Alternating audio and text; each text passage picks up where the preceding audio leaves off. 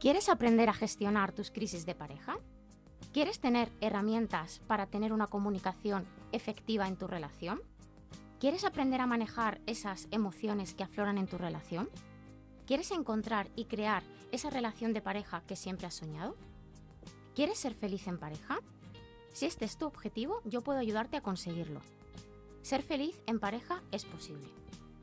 Hola, soy Patricia Sánchez, psicóloga y terapeuta de pareja. Puedes encontrarme en redes sociales, arroba ser feliz en pareja y en mi página web, amorresilienteterapias.com. Te espero. Más en mi vida, solo comedias entretenidas. Así que no me vengas con llantos y tragedias, no. Si me llamas para lo de siempre,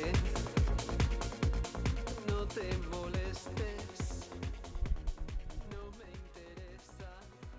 Pues ya son las 3 y 37 minutos de la tarde y un jueves más tengo el placer de saludar a nuestra amiga Patricia Sánchez. ¿Cómo estás? Pues muy bien. Muy bien vestida.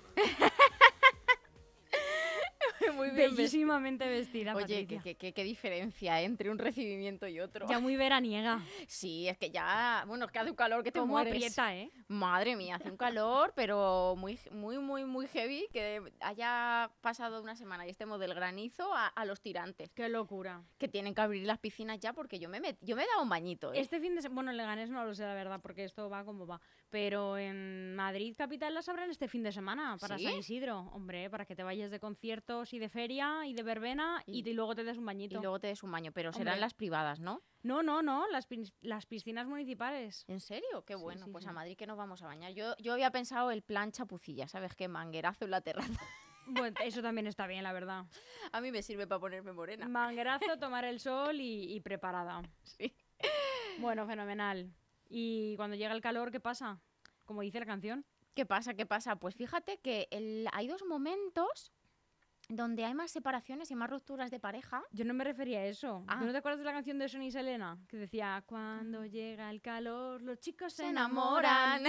Que sí, la que risa y la- el sol. Claro, pues ¿cómo te Sí. lo sabes? No había pillado la canción, no había pillado la canción. Cierto, cierto. Es verdad que el verano nos altera un poquito. Sí que es Yo verdad. digo el verano porque la primavera yo creo que ya va a empezar a ser inexistente. O sea, pasamos del invierno al, al verano de un plumazo, ¿no? Pero aún así es como que el buen tiempo nos altera, nos remueve, estamos todos como mucho más para afuera, queriendo relacionarnos, ir por ahí, ir para allá. El invierno es como mucho más para adentro, más de casa, mantita, peli. Y a pesar de que pudiera parecer que une a las parejas, hay veces que se consigue el efecto chan. contrario. Es decir, normalmente donde más separaciones y rupturas hay es a la vuelta de, de vacaciones. A la vuelta de vacaciones, fíjate. Septiembre eh, suele ser un mes chungo. Uno podría pensar que viene de un verano idílico. Claro, esto pasa si la pareja está muy bien, el verano sirve para unir y para afianzar. Si la pareja está regular, como yo digo, y me voy 15 días a un apartamento con la suegra, los niños y Ah, la no, pareja, Claro, a ver. es pero es que estas son las vacaciones más habituales que tenemos. Oye, no hemos comentado lo que ha dicho el Papa de las suegras. ¿Qué ha dicho? ¿Qué ha dicho? Si ¿No, lo he te has visto. enterado? No. Ay, Patricia, eso apúntatelo y el siguiente programa ¿Pero qué ha lo dicho? hace sobre eso. El Papa ha dicho que, pues dos cosas de las suegras. Por un lado, que oye, que hay que cuidarlas, que en muchos casos son personas mayores y hay que hacerlas felices. Y por otro lado, que cuidado con las suegras, que tienen la lengua muy larga. que se corten un pelo. Claro. las suegras, de los suegros no ha dicho nada. De los suegros no ha dicho nada, o sea, súper, súper igualitario, ¿no? Que las suegras, cuidado con esa lengua. Es Lo verdad. Hace ya dos semanas, por lo Sí, menos. ¿eh? ya, pero ya sabes que es que yo no me entero de muchas No, cosas. estás de trabajo hasta los topes, es verdad, por suerte. Y, pero échale un ojo y Pues hablamos de eso otro día. Hoy vamos a hablar un poco de esto. Ah, Vamos venga. a hablar de sexismo y de tópicos con la peli que traigo. Ah.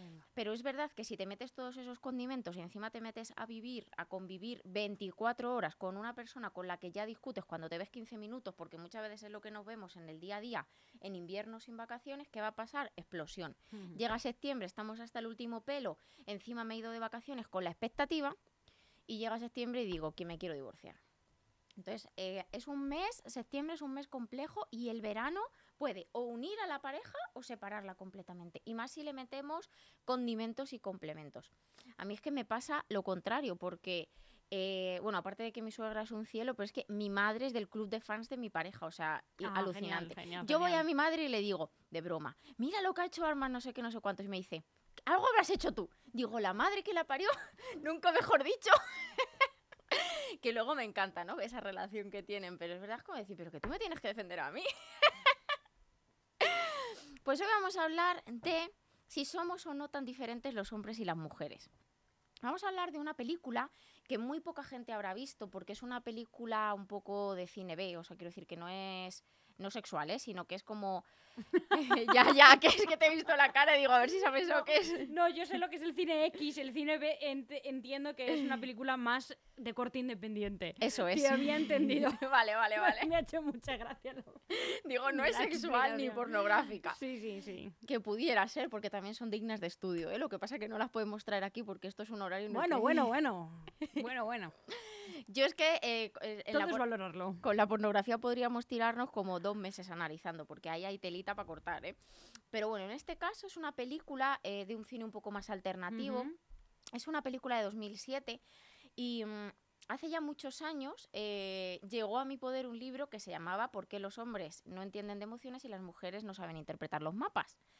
Y eh, es un libro escrito por dos psicólogos alemanes que son pareja. Que son pareja, ahora mismo tendrán unos 60 años, entonces han vivido justo todo este cambio que hemos vivido en las relaciones de pareja estos últimos años. Entonces, claro, ellos querían llevar una relación muy moderna, pero en realidad venimos de una base primitiva que no es tan moderna, que no es tan actual. Entonces, la película eh, nos hace ver que por mucho que hayamos evolucionado, hay ciertos patrones que tenemos en el cerebro que es que son primitivos, que están en nuestro cerebro reptiliano y que salen, salen a la luz. Pero esto a su vez eh, genera y tenemos estereotipos, ciertas tendencias, ciertos conceptos que asociamos a los hombres o que asociamos a las mujeres. Y habla mucho de cómo en estas, en las parejas actuales, tanto, o sea, de cualquier tipo de tendencia, entramos mucho en conflicto eh, la persona que tenga más energía masculina con la que tiene más energía femenina, que a veces entramos en guerra, ¿no? Y no nos damos cuenta de que tenemos ciertos patrones muy automáticos y hay ciertas cosas que es que están ahí en nuestro cerebro, se han incrustado y las cosas no se pueden eliminar. No, no, no podemos quitar un cacho de nuestro cerebro. Están ahí esos patrones un poco ahora vistos. Yo veo la película y digo, madre mía, qué sexista, qué machista, qué de todo, ¿no? Pero es que está en nuestro cerebro. Porque la película se llama como este libro que tú has mencionado de los psicólogos alemanes. Eso Está es. basado en ese libro. y basado en la relación de una mujer y de un hombre, el, el hombre intenta tener un comportamiento moderno, un comportamiento actual, equitativo, pero lo que le salen son patrones de Al macho alfa. Y la mujer intenta ser muy independiente, muy autónoma, muy tal, pero le salen muchos patrones de las mujeres que, ha- que había hace 100 años Ya.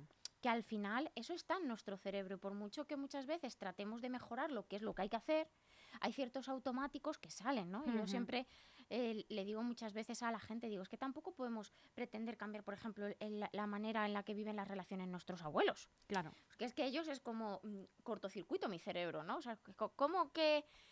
eh, por- pongo un ejemplo que es muy, mm, muy actual, ¿no? Que es, ¿cómo que el, el hombre no va a trabajar cuando tiene un hijo? Si el hombre siempre ha estado trabajando, ¿esto qué es? Yo esto lo he vivido en el mercado laboral. Mm, eh, de- gritar a un hombre y decirle que tú no te puedes coger tu baja pat- paternal porque es tu mujer la que se la tiene que coger.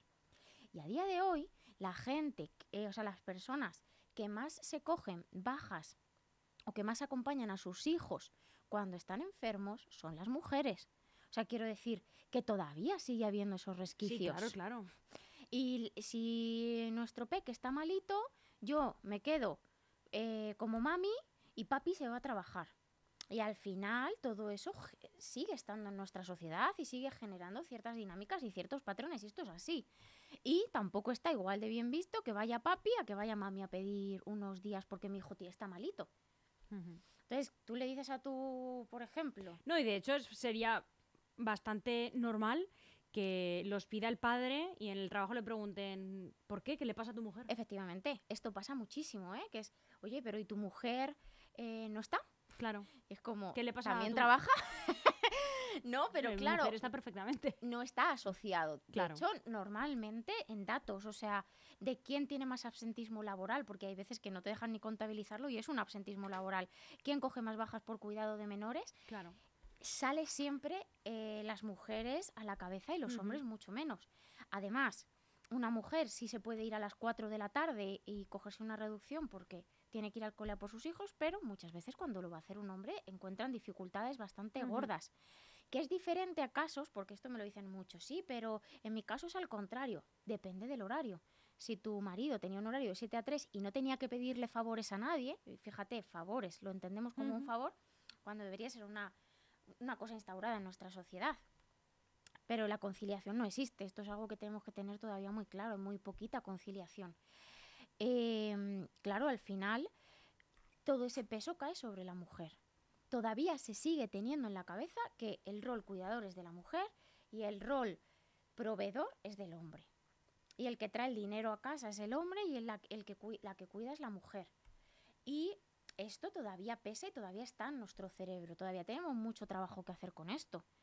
Pero vamos, que hemos hablado antes de la pornografía y en la pornografía pasa lo mismo. Es que hay dos roles muy diferenciados.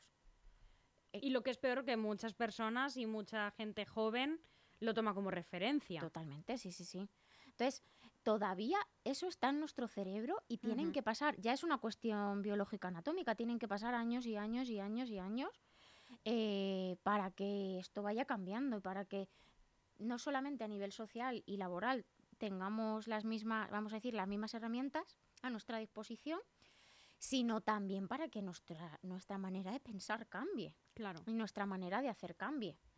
Y esto, o sea, me lo llevo a cualquier tipo de relación en el que estos patrones están en nuestra cabeza, aunque no sean en mi propia relación, los exteriorizo en, las, en otras relaciones. Yo, por ejemplo, que siempre me, me hace mucha gracia, ¿no? Pues eso, el, el comentario de una persona, pues de 70, de 60 o de 80 años, que dice, pero que los hombres no se tienen que levantar de la mesa, que se tienen que levantar las mujeres. ¿Cómo vas a Que siempre ha permitir sido así. ¿Cómo vas a permitir que, que tu marido se levante y tú estar aquí de charla con el café? Esto es que está en nuestro cerebro. O sea, quiero decir, es que hay esas diferencias todavía súper sesgadas. Y luego hay cosas que yo estoy convencida de que no cambiarán nunca. ¿Como cuáles? Por ejemplo, la diferencia en la que abordamos el sexo entre las mujeres y los hombres, eh, casi seguro que no va a cambiar nunca porque está muy asociado al instinto reproductor. Que en el caso del masculino es súper, súper, súper fuerte. Porque es una necesidad inconsciente de que mi, mi, ay, que no me- mi especie, o sea, como que perpetúe mi genética. Y las mujeres lo vivimos, la maternidad y el, pr- el reproducirnos lo vivimos desde otro punto, aunque también hay una parte instintiva. Entonces, al final, un hombre asocia mucho sexo, mucho placer, muchos progenitores y la, mi, línea, eh, eh, que no sale, mi línea generacional continúa. Y una mujer el sexo lo vive de otra manera, lo vive desde ese punto más de intimidad, de conexión con la pareja. Entonces, por ejemplo, ese yo no lo voy a ver que cambie. No me lo había planteado.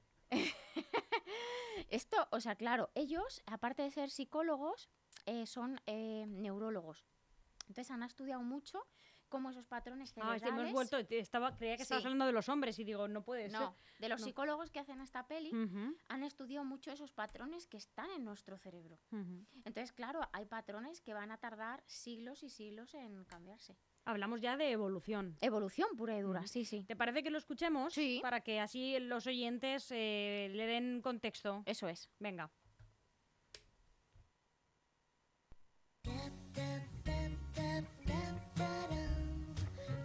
He estado con Angie Mamón en mi secretaria en su piso y admito que las circunstancias nos han llevado a quitarnos la ropa el uno al otro, pero, y esta es la buena noticia, no he tenido una erección porque he pensado en ti. No has tenido una erección porque has pensado en mí. Ujú.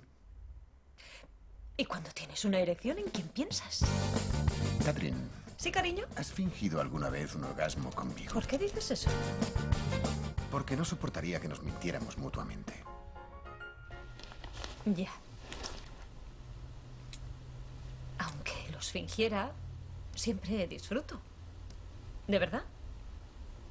Gracias. La nueva comedia de Leanda Hausman.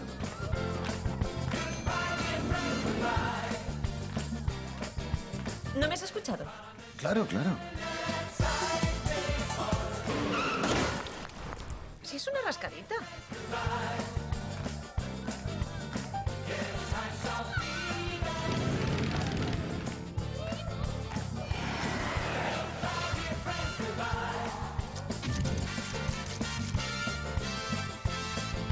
¿Por qué los hombres no escuchan y las mujeres no entienden los mapas? Basada en el bestseller mundial del mismo nombre de Alan y Bárbara Pease. Rudiger y yo hemos estado hablando. Ha tenido una aventura con una piloto. ¿Lo sabías? Lo olvidaremos y empezaremos de nuevo. Ajá. Sí, somos una familia. Te quiero tanto, Tania. Melanie.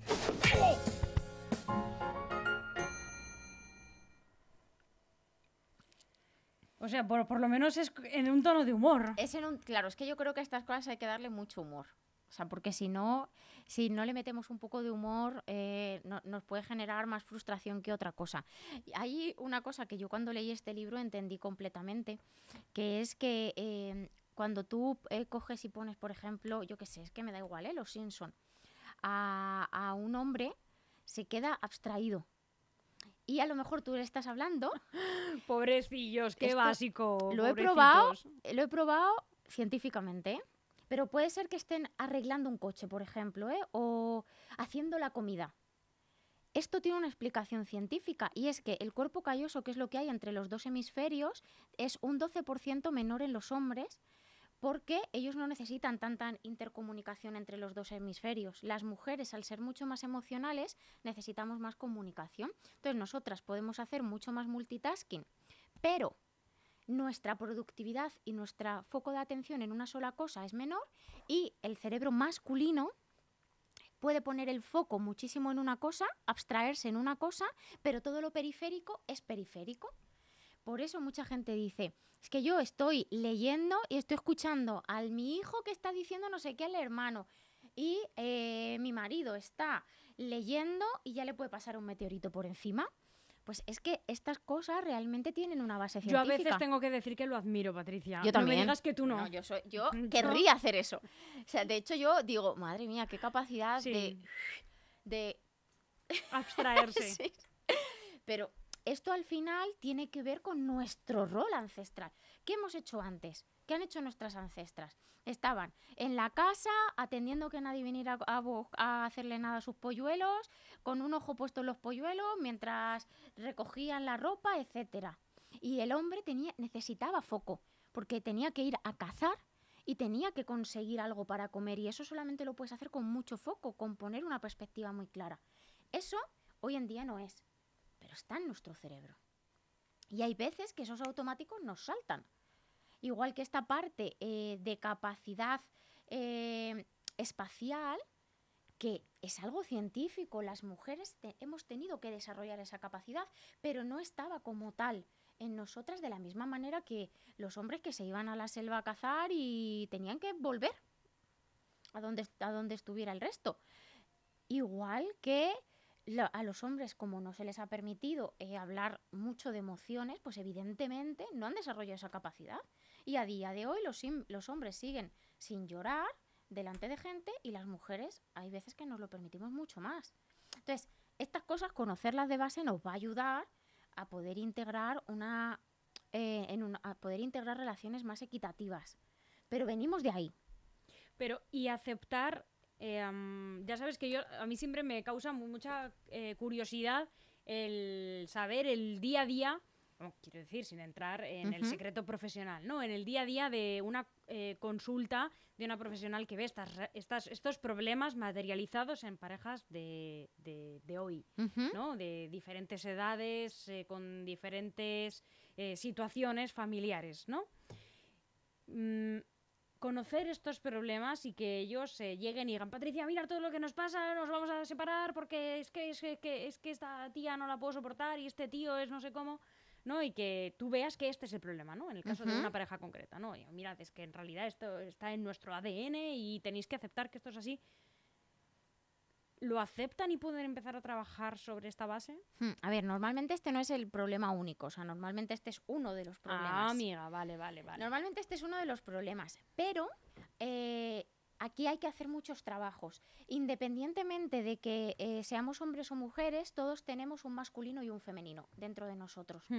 Todos tenemos un polo masculino y un polo femenino. Ese polo femenino y masculino puede estar equilibrado o puede no estarlo. Si yo, imagínate, eh, me da igual que sea hombre o mujer y me da igual la tendencia sexual, yo tengo el masculino aquí y el femenino aquí, ya hay un trabajo individual que hacer, porque esto también es necesario desarrollarlo. Claro. Y al contrario, igual. Porque si no entramos en dependencia, ¿no? Entonces la idea es que lo primero que hay que hacer es equilibrar un poco esto.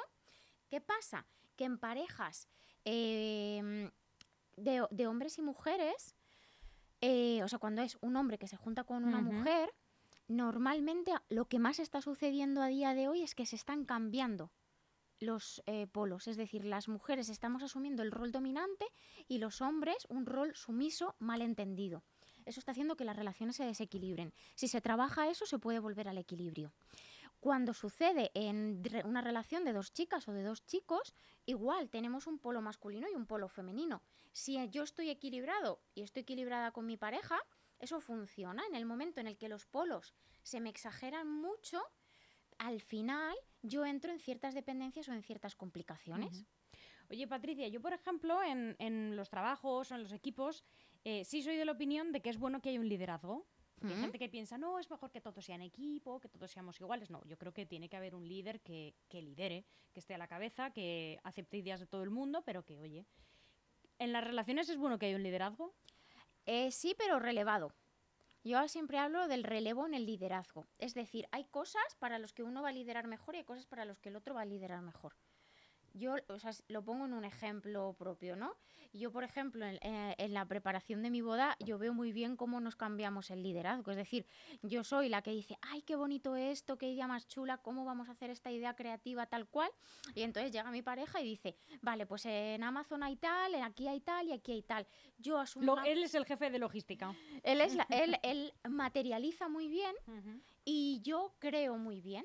Pero eso nos pasa en la boda, pero hay en otras cosas en las que la parte de creación la, la hace él. Entonces, lo importante es que no hagamos cosas porque mm, tenemos que ser unas mujeres independientes o unos hombres súper mega hacendosos. ¿Qué quiero decir con esto?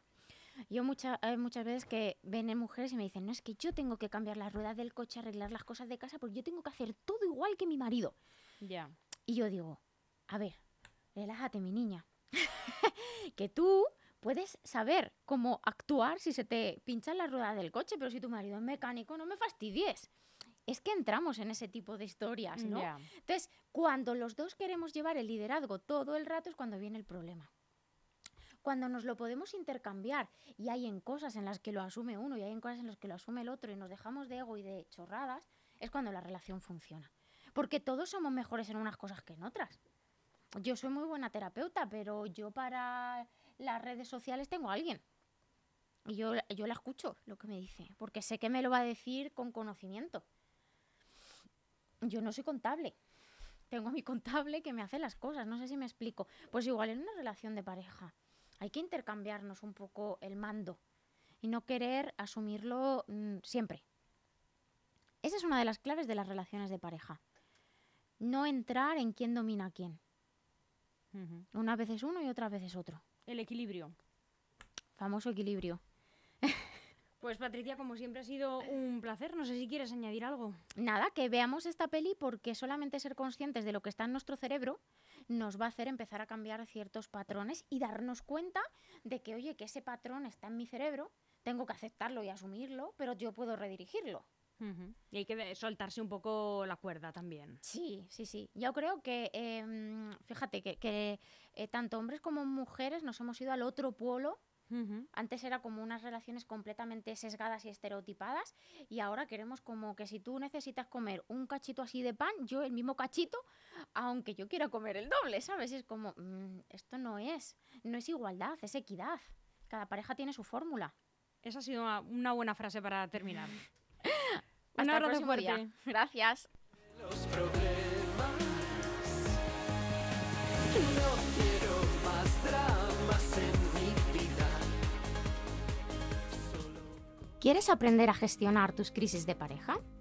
¿Quieres tener herramientas para tener una comunicación efectiva en tu relación?